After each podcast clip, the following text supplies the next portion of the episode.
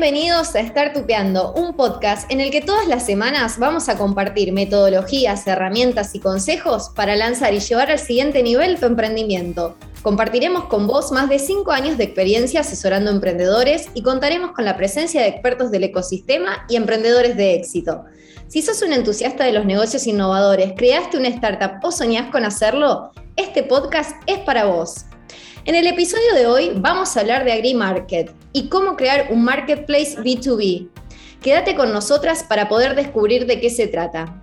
Quien les habla Mami Sorcín y hoy me acompañan Luisina Galagolosetti, como siempre, y un gran invitado, Gabriel Sánchez Catena, co-founder de AgriMarket, una plataforma digital de comercio agrícola que permite comprar, negociar y vender granos y sus productos cuando y donde quieras. Bienvenida a estar tupeando, Gabriel. Muchísimas gracias por acompañarnos el día de hoy. ¿Cómo estás? Bien, bien. ¿Cómo están ustedes? Gracias por la invitación, muy honrado. Bienvenida, Luis. ¿Todo bien? Muy bien, muy bien. Estamos muy contentas de que te sumes la primera vez que haces un podcast o ya habías hecho antes. La primera vez que hablo con dos chicas al mismo tiempo, así que sí, sí, sí. bueno, Esperemos que, lo disfrutes. La idea es compartir un grato momento y, por supuesto, compartirle a toda nuestra audiencia eh, de qué se trata AgriMarket y, sobre todo, los negocios business to business o negocios B2B, como muchas veces solemos leer o escuchar. ¿Y de qué nos estamos refiriendo cuando hablamos de este tipo de empresas? Para contextualizarle un poco a quienes nos escuchan, estas empresas unen la oferta y la demanda cuando ambas partes son empresas, es decir, no van a un cliente directo, unipersonal, sino que es de empresa a empresa. Y usualmente este tipo de negocios presentan muchas oportunidades, pero también muchos desafíos. Así que en este episodio Gabriel nos va a contar un poco sobre los desafíos de este modelo de negocio. Bueno, voy a contar un poco de Agri. Es más, dejamos de llamarnos AgriMarket, así que te, entro con, un par de, novedades. Ah, pero un montón, porque hasta hace unos días, hasta en la web, estaban así, cambiamos la I. Sí, sí, sí. Sería una primicia exclusiva de estar topeando. Sí, sí. Eh, bueno, tiene un poco que ver con, nuestra historia. Eh, yo provengo más del emprendimiento tecnológico, Agri no, es mi, primera iniciativa, ya he tenido otras en el pasado. Eh, vengo más del AdTech, o sea, de, la publicidad tecnológica. Eh, hace 20 años que me dedico a desarrollar eh, startups con base tecnológica y después de, una compañía, tuvimos la suerte de, vender a, una compañía americana, eh, decidimos cuál era el próximo paso y, ese próximo paso tenía que ver con ganas de quedarnos en Argentina y, y seguir desarrollando eh, y poniendo lo que habíamos aprendido eh, también con nuestra experiencia afuera, tratar de, desarrollar eh, algo que, esté relacionado con uno de los activos principales que tiene el país, que es, que el agro. entonces, mi, equipo, o los otros founders de la compañía anterior, que, que son Sebas y Rodri, que vienen más de, desarrollo, programadores tecnológicos, o sea, son cabeza tecnológica, nos sumamos a Nico Mayer Wolf, que, que venía de, de trabajar en, empresas relacionadas con el agro. Entonces, eh, Agri pasó a ser una combinación de tecnología con conocimiento del comercio agrícola. Eh, la primera etapa de Agri fue una, iniciativa relacionada con, un marketplace, ¿no? tratar de, unir las puntas que creemos que, que, es muy útil eh, a través de la tecnología de un flujo tecnológico. Pero nos dimos cuenta que la oportunidad es más grande que eso y es tratar de eficientizar eh, la cadena del agro con tecnología, los puntos de dolor de la cadena del agro de tecnología. Entonces, ahora además de estar conectando las partes, estamos financiando, estamos como una fintech, estamos, tenemos eh, eh, también iniciativas de, cupos, tenemos módulos de canje, entonces estamos tratando de hacer una solución completa en el agro. Y sí, el producto siempre es eh, lo ofrecemos a empresas para eficientizar, ¿no? O sea, también los productores en Argentina, eh, siempre hablamos del productor, pero atrás del productor hay mediano y grande, son, son, son personas jurídicas, son empresas, ¿no? Claro, además hay, hay, otros actores. Entonces, a grandes rasgos, ¿en qué consiste, bueno, AgriMarket o el nuevo nombre? No sé si Agri, se puede... Agri, sin, el market. Eh, es una compañía de tecnología que eficienta los, puntos de dolor de la cadena del agro. ¿sí? Entonces, hoy eh, nuestro principal objetivo es tratar de dar créditos eh, en un flow que se hace a través de, nuestra página de internet, donde aplica al productor un crédito, ese crédito sirve para pagar eh, los insumos, deja como garantía o colateral un contrato de cosecha futuro y cuando, cuando pasa el plazo perentorio, cancela el exportador con, el forward de, garantía el crédito que, obtuvo nuestra plataforma. Ese es el foco principal que estamos teniendo hoy desde Agri. Bien, ¿y cuáles son estos puntos de dolor que, que vos acabaste de plantear que buscan solucionar con Agri? Bueno, la falta de crédito en el agro es un punto de dolor. Eh, después, eh, la logística sabemos que también es un punto de dolor y la tecnología viene a ayudar a hacerlo más fácil, ¿no? O sea, tratar de, eficientizarlos. Eh, entonces tenemos equipos de tecnología desarrollando donde creemos que podemos eficientizar. tratamos de ponernos a trabajar en eso. Entonces, podemos decir que ustedes hicieron un pivot, pasaron de un modelo de negocio a otro. Está vigente el marketplace, pero estamos probando otros aspectos. ¿Con qué se encontraron en el marketplace que los llevaron a, girar y cambiar un poco el modelo de negocio? No, no es que nos encontramos con, vimos una oportunidad más grande en meternos en la financiación. O sea, eh, creemos que una necesidad y es ahí donde pusimos el foco, no es que, nos encontramos con algo malo, ¿no? O sea, encontramos la oportunidad en, poder eh, eh, lograr con tecnología hacer más eficiente un proceso de, un crédito. Y todo este proceso es online, o sea, si un productor está interesado... En 48 horas, en 48 horas a través de nuestro scoring podemos eh, otorgar un crédito. Bien, el, ese contrato de cosecha futura se, firma online, todo se hace online. Todo online, todo online.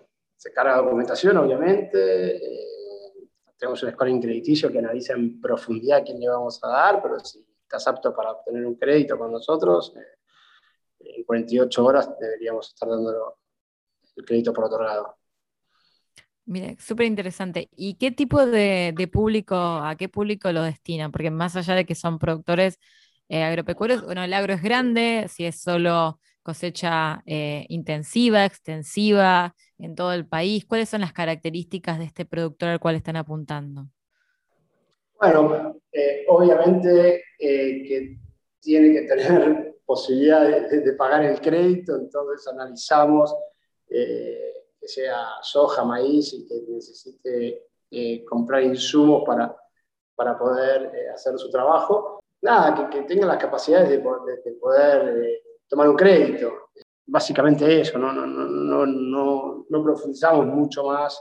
Entonces, ¿cómo hace estas personas a través de la, de, la plataforma, como decís, eh, en, muy poco tiempo pueden tener preaprobados este, este crédito? ¿Y, cuáles son, por ejemplo, las, las ventajas de, de Agri con el financiamiento de productores respecto a otro tipo de, de ofertas? ¿Es la, ¿Es la, rapidez en la, en la preaprobación? la, agilidad, la, agilidad por un lado, un scoring, un scoring que, que creemos que, que, hace el diferencial porque tomamos de muchas fuentes de datos y eso hace que sea mucho más ágil.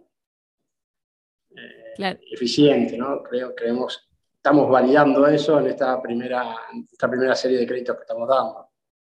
Eh, estamos conectados y, a través de nuestra interfaz se conecta el exportador que va a terminar eh, siendo el que pague ese forward de la cosecha futuro. Estamos conectados con un montón de fuentes de datos que nos dan eh, nos hacen entender a quién estamos dando el crédito. Entonces, ¿los participantes de la plataforma es el productor y ustedes?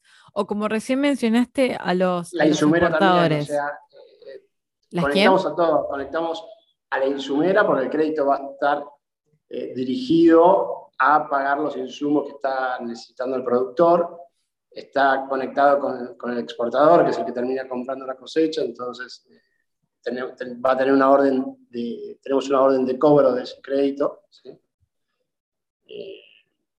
y lo que permite la plataforma es eso, conectar a todas las partes y hacerlo más ágil. Ah, entonces no es que el dinero lo recibe el, productor, sino que va a la insumera para justamente poder financiar eso y que ustedes aseguren que ese dinero va a eso. Es un poco el camino. Bien, ¿y, cómo, cómo se suman las partes a esta plataforma? ¿Es una plataforma abierta donde simplemente se cargan en este proceso, especialmente las insumeras que, quizás les sirva? Eh, eh, eh, trabajamos con acuerdos previos, ¿no? O sea, además de desarrollar tecnología, lo que tratas de de, entablar son puentes con los diferentes actores para poder eh, generar un producto final. Hay acuerdos previos que mostramos, contamos lo que vamos a hacer y de esa manera logramos después unirnos a través de tecnología, pero también está la vinculación comercial que, que se hace anticipadamente. Bien, y justamente el modelo de negocio de Agri es un negocio business to business y, tiene sus, sus, principales desafíos. ¿Qué es lo más complicado que ustedes ven al momento de poder lograr estos acuerdos? Porque justamente es lo que poco diferencia a las, em, las, startups que buscan mercados masivos, donde todo está automatizado, donde a ese cliente lo tomás por un anuncio, lo llevas al flow de tu, de tu página web y la persona contrata. En business to business este proceso es distinto cómo lo enfocan y, qué desafíos o, cómo han resuelto esto de cómo llego este, a esta persona, que si estamos hablando de un exportador, no hay tantos y son, son grandes, eh, son peces gordos de, la industria para poder lograr un acuerdo con ese tipo de, actores. Bueno, eh, está buena la pregunta. Eh, son relaciones que se van gestando, o sea, vas mostrar tu producto, mostrar la tecnología, te das a conocer, contás tu propósito, venís a contar que, que, realmente crees en lo que haces, lo vas a hacer sanamente, lo vas a eficientizar y vas a generar un valor. Eh, y tenés que resolver un problema. En ese sentido, insistencia, mostrar que estás convencido de lo que querés hacer y que resuelvas el problema yo sé bastante que, la mayoría de, los productos a nivel tecnológico que hay más de mi lado que es el comercial, eh, fueron generalmente de business to business y B2B y creo que tenés que generar confianza, tenés que generar confianza y resolver el problema, ¿no? y son ciclos de ventas largos, no son ciclos de ventas cortos. Eh, en donde va a mostrar la tecnología, mostrar lo que vas a hacer, mostrar el propósito, mostrar la oferta de valor que estás tratando de generar y después cumplir con lo, con, lo que hablas. Eh, y, lo bueno es que cuando lo logras, después tenés un cliente por mucho tiempo. Y eso es lo que, genera satisfacción y va haciendo que, que tu compañía sea más robusta. Generalmente cuando el primero tenés que, nada, te tienen que confiar, tenés que lograr eso, y tenés que hacer concesiones como también para que, que vayan sucediendo, o trabajar hasta gratis para, para que, que, usen, que usen como producto. ¿Y cómo definen o identifican el, ese actor dentro de la empresa con la cual van a hablar? Porque justamente al ser una empresa, no, no es una persona. Siempre se, trata, siempre se trata de personas, ¿no? Y, bueno, tenés que sumar. Yo, bueno, por ahí cuando contaba recién las particularidades del sector. Yo no vengo más del agro, sino es Nico Myers, el socio de CEO de Agri, que, tiene más el, contacto y, el conocimiento del agro. Yo vengo más del palo tecnológico, pero siempre es lo mismo, siempre es identificar a las personas. Primero, la que tienes el contacto. Segundo, si es la persona indicada, tratar de llegar a la persona indicada. Pero bueno, obviamente que tenés que tener un experto en el sector y que sepa previamente o que tenga las relaciones hechas. Si no las tenés es más difícil, no es imposible. Eh, hay herramientas, en LinkedIn o, o, 20.000 formas de tratar de, saber eh, quién es quién. Me acuerdo cuando, cuando empecé a la parte comercial de, de tecnología, existía una revista de quién es quién, entonces tenías que ver quién era el gerente del área y ver cómo podría llegar a esa persona, o hay tenés herramientas como LinkedIn o redes sociales que te permite más fácilmente tener identificado a determinadas personas. Claro, el mercado está más abierto. Sí, y es que al final del día, más que de una venta, se trata de generar relaciones a largo plazo, ya sea con el cliente o con el inversor. Se trata de generar un vínculo y como vos decías, sobre todo en este tipo de negocios en que la venta es más larga, que no es instantánea, se trata, bueno, de generar confianza, una relación más larga y donde uno tiene que involucrarse más con la persona y no tanto con una relación superficial y directa. Sí, eh, personalmente solo puedo mostrar cosas que me gustan a mí, entonces de esa manera hago que puedan creer los demás. Eh, entonces ahí tenés un punto de que eh, es un poco más fácil porque lo que estás contando es algo que crees. después, y tenés que tener la capacidad de, generar confianza. Puedes tener, viste, es un producto buenísimo, pero si no generaste empatía, no, mm. vas a poder, no vas a poder generar nada. Entonces, eh, tampoco forzada, pues se nota en dos segundos. Totalmente. Confiado, creer, creer que lo que estás eh, tratando de intentar está bueno y, y sí, lo, más importante son las relaciones y saber llevar esas relaciones. Y tratar de cumplir a como dé lugar. ¿eh? Por supuesto, no, cumplir es clave. Y hablando de confianza un poco, em, bueno, estuvimos haciendo nuestra labor periodística, si se puede decir de alguna manera, y estuvimos leyendo que han recibido una inversión hace poco, va este año, digamos, hace unos meses. ¿Podrías compartirnos cómo ha sido construir esa relación, esa, cómo ha sido esa experiencia? de recibir inversión, de convencer al inversor de que confíe en tu idea. Sí, bueno, eh, no, es mi primera experiencia recibiendo inversión, pero creo que el común denominador es siempre el mismo, ¿no? Estar confiado con lo que uno tiene de visión y lo que es como equipo. Eh, nosotros somos un equipo que tenía mucha experiencia en desarrollo de tecnología y mucha experiencia en agro. Eh, entonces estamos muy confiados que tarde o temprano lo que estamos haciendo va a generar valor. Entonces, eh, la manera de poder escalar eso es que otros te crean y eh, inviertan en vos para que tu idea o tu sueño pueda, pueda amplificarse. y lo mismo, como logras que usen tu producto, también tenés que lograr que, que un inversor crea en vos. Y eso es eh, mostrándote como persona, mostrándote como equipo, mostrándote como profesional, mostrando lo que desarrollaste en conjunto y cuál es tu visión.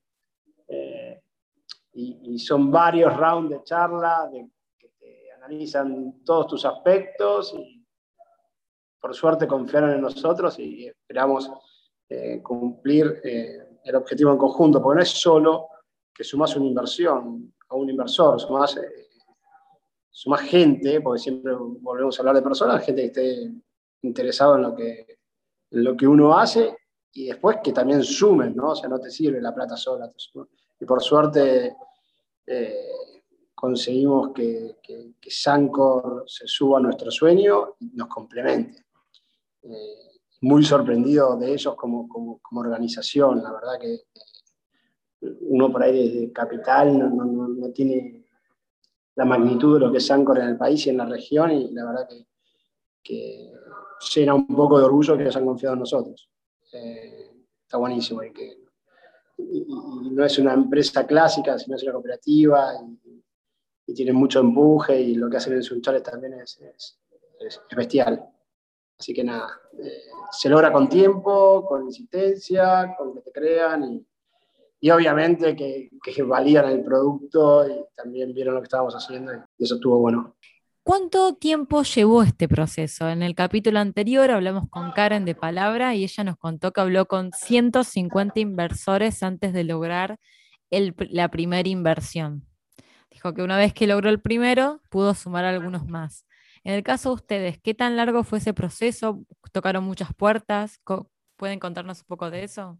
respecto a la inversión de Sangor, que es un proceso de CDA, o, previo a esto, la construcción de una startup con base tecnológica es un fundraising constante, o sea, siempre que tenés que estar tratando de conseguir eh, eh, los ingresos para escalar tu, tu negocio o la inversión para poder escalar tu negocio.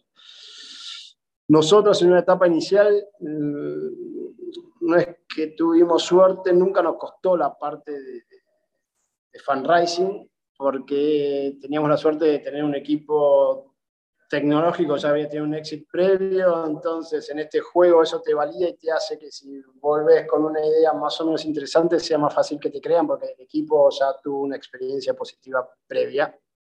Entonces la, la, la parte sí no nos costó tanto. En el proyecto anterior, y sí, me, recostó.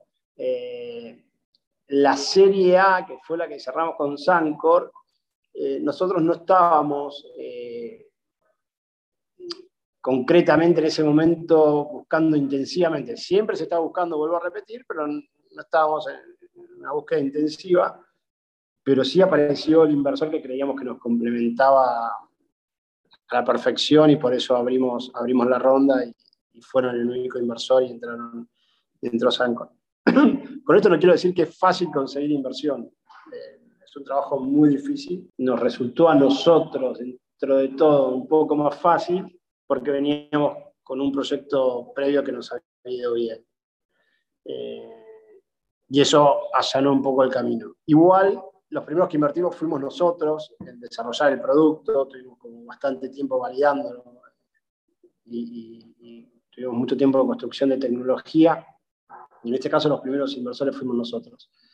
Eh, bueno, esto es importante para los inversores, entender que el emprendedor realmente apostó a su proyecto, también ayuda en el momento de decidir. Y ni hablar esto que decís vos de que al venir con una experiencia previa, aunque, aunque sea un fracaso, un éxito. En el caso de ustedes era un éxito porque tuvieron un éxito, pero podría haber sido un fracaso y de todas formas hubiese sido bien recibido por los, por los inversores, les ayudó a allanar un poco el camino para esta inversión. En nuestro caso, eh, se dio también de que en la agrotec estaba hot, eh, como se dice, eh, estaba ávido de, equipos que quieran que quieran tomar esta bandera o que quieran desarrollar en ese vertical y, complementado con la experiencia previa, con, Nico también, con Nico Mayer, CEO de la compañía, viniendo de Nidera, con todo su conocimiento, eh, la etapa inicial se nos hizo dentro de todo fácil. Ahora, cuando vayamos a la Serie B, Serie C o demás, y si logramos ir, eh, esperemos que seguir cumpliendo las expectativas de los inversores que confiaron en nosotros. Pues no, quiero sonar de que se nos fue fácil, pero también quiero contar la verdad. O sea, tuvimos una gran dificultad en conseguir, en conseguir los fondos. Esperemos seguir en ese camino y seguir cumpliendo con los objetivos. Esto que hablaste de expectativas, ¿esta serie levantaron con el nuevo modelo de negocio o con el anterior? No, no, con el nuevo modelo de negocio. O sea, eh, yo también invierto en startups, ¿no? La tesis eh, inicial eh, casi siempre va a cambiar, o, el modelo de negocio.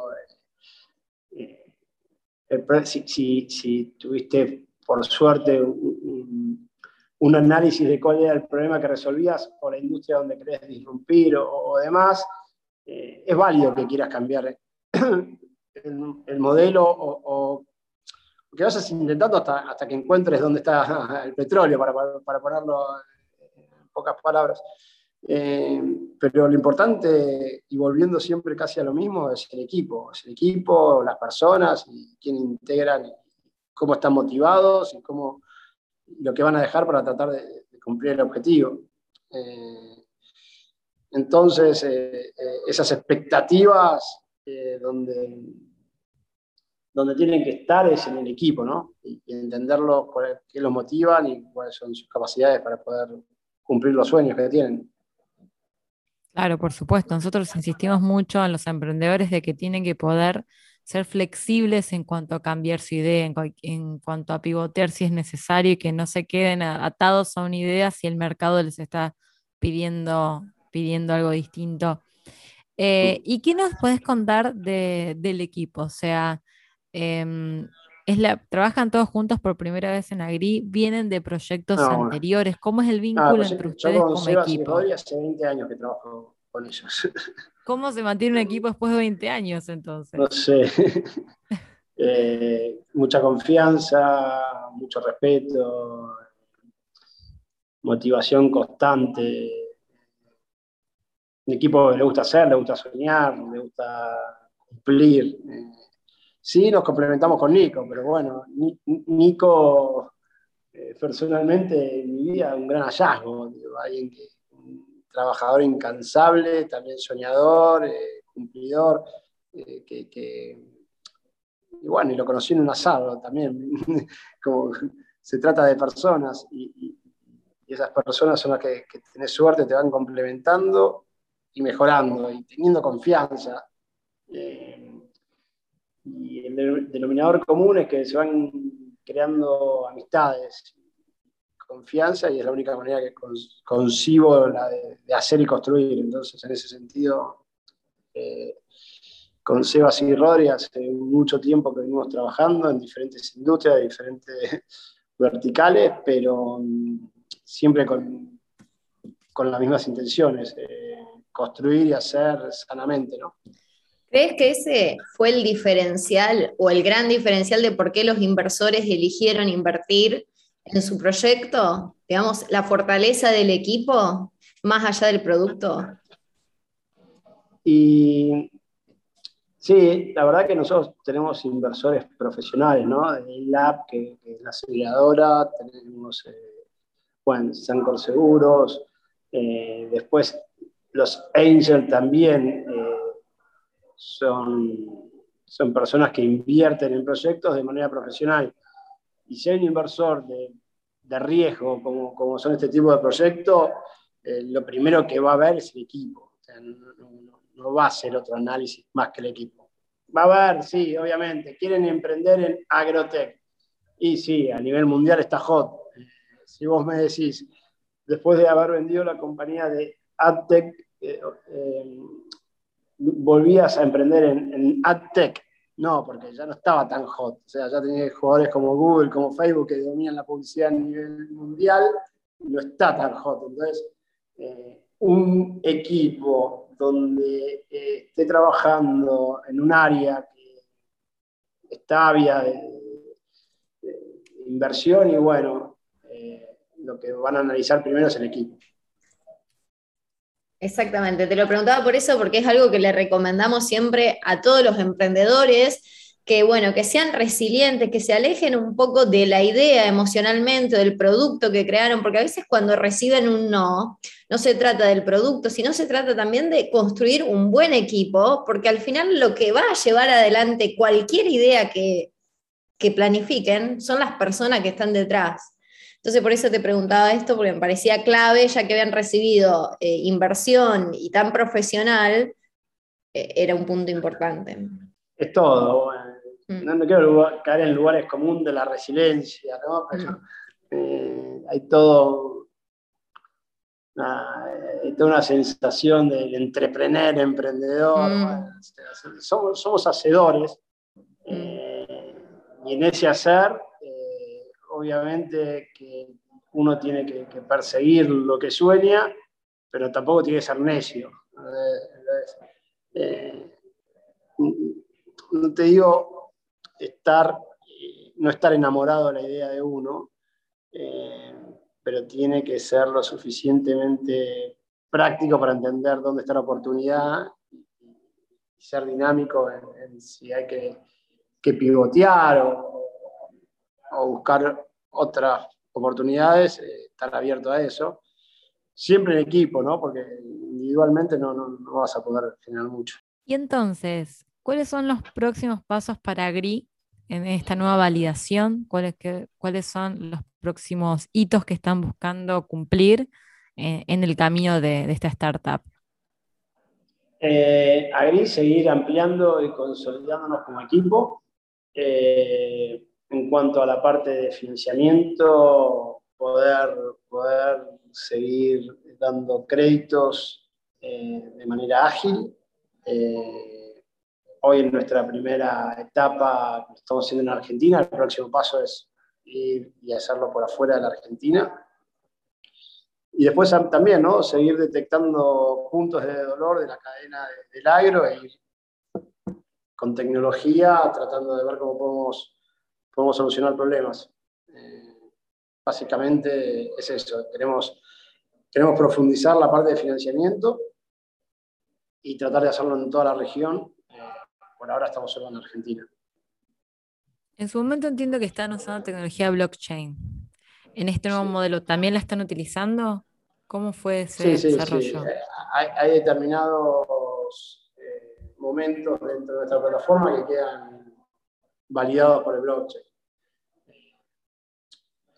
También lo vemos como una tecnología que está disponible para dar una seguridad extra. Después está todo lo que tenga que ver con el mundo cripto y descentralizado, que, que quizás en algún momento tengamos que, que, que, empezar a validar y probar.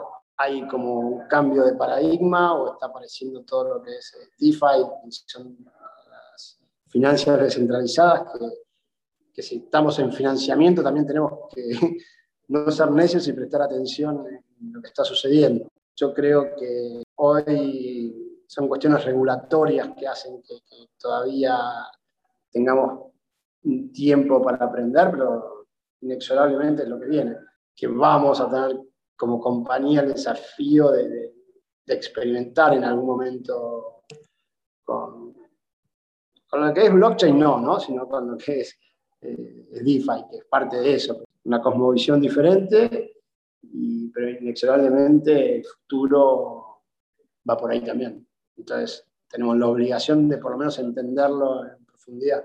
Y contanos, Gabriel, como para ir cerrando algo que siempre le pedimos a nuestros invitados, y con toda esta experiencia que tuviste tanto en Agri como en tus emprendimientos anteriores, ¿hay algún consejo que podrías darle a quien está emprendiendo? Eh, nunca me gustó como ponerme en ese rol de emprendedor exitoso que te digo desde arriba. No es necesario que sea exitoso, uno aprende de los fracasos también, pero la idea es, bueno, si estás emprendiendo, más allá del éxito, ¿qué, qué no, podrías no, no, aconsejarle? Ya sé, sí, puedo, mm. puedo, hablarte más de los fracasos que de los éxitos, pero eh, eh, está mucho ese, esa, el emprendedor héroe que, que, mm. que logró pero creo que viene habiendo gente muy exitosa en, la Argentina o en el mundo de hace mucho tiempo, eh, y más en el campo, ¿no? Eh, productores que, ah, hicieron cosas muy interesantes. Eh, pero bueno, cuesta aconsejar, sí, crear equipos, ¿no? O sea, juntarse con gente que, que, uno crea que, va para el mismo lado es lo más importante, porque si estamos hablando de que los inversores invierten en equipo, lo primero que, uno podría ponerse como meta es eh, entender con quién te estás asociando o con quién te estás comprometiendo. Eh, es lo más fácil y lo más difícil. Eh, porque solo conozco pocos casos de éxitos solitarios, entonces, eh, y, más los inversores miran equipos. Entonces, un consejo sería, bueno, fíjate con quién querés construir, con quién querés cambiar la realidad, tu realidad, y en ese sentido tratar de, de ponerle bastante atención. Y probar, ¿viste? No es que tenés que estar totalmente seguro de con quién es. Bueno, sí, pero también puedes equivocarte y, y, y equivocarte rápido. Y la última pregunta, sí, cerramos. La, la, pregunta que también hacemos siempre, porque nos gusta como esta pregunta de los consejos y nos gusta que, que nuestros oyentes se queden con algo concreto eh, con que salir también, es un, un, libro que recomendarías para emprendedor. No leo mucho, tengo que ser sincero. ¿Y algún blog? Blog, podcast, canal de YouTube, eh, no, cualquier sugerencia. Eh, creo que es la conquista de China, que son dos, dos americanos que van a, a tratar de, de de hacer negocios en China y, y, y, a los tipos lo terminan desplumando, dos lobos de Wall Street que van a, a tratar de aplicar las mismas eh, reglas en, en, un territorio que es desconocido.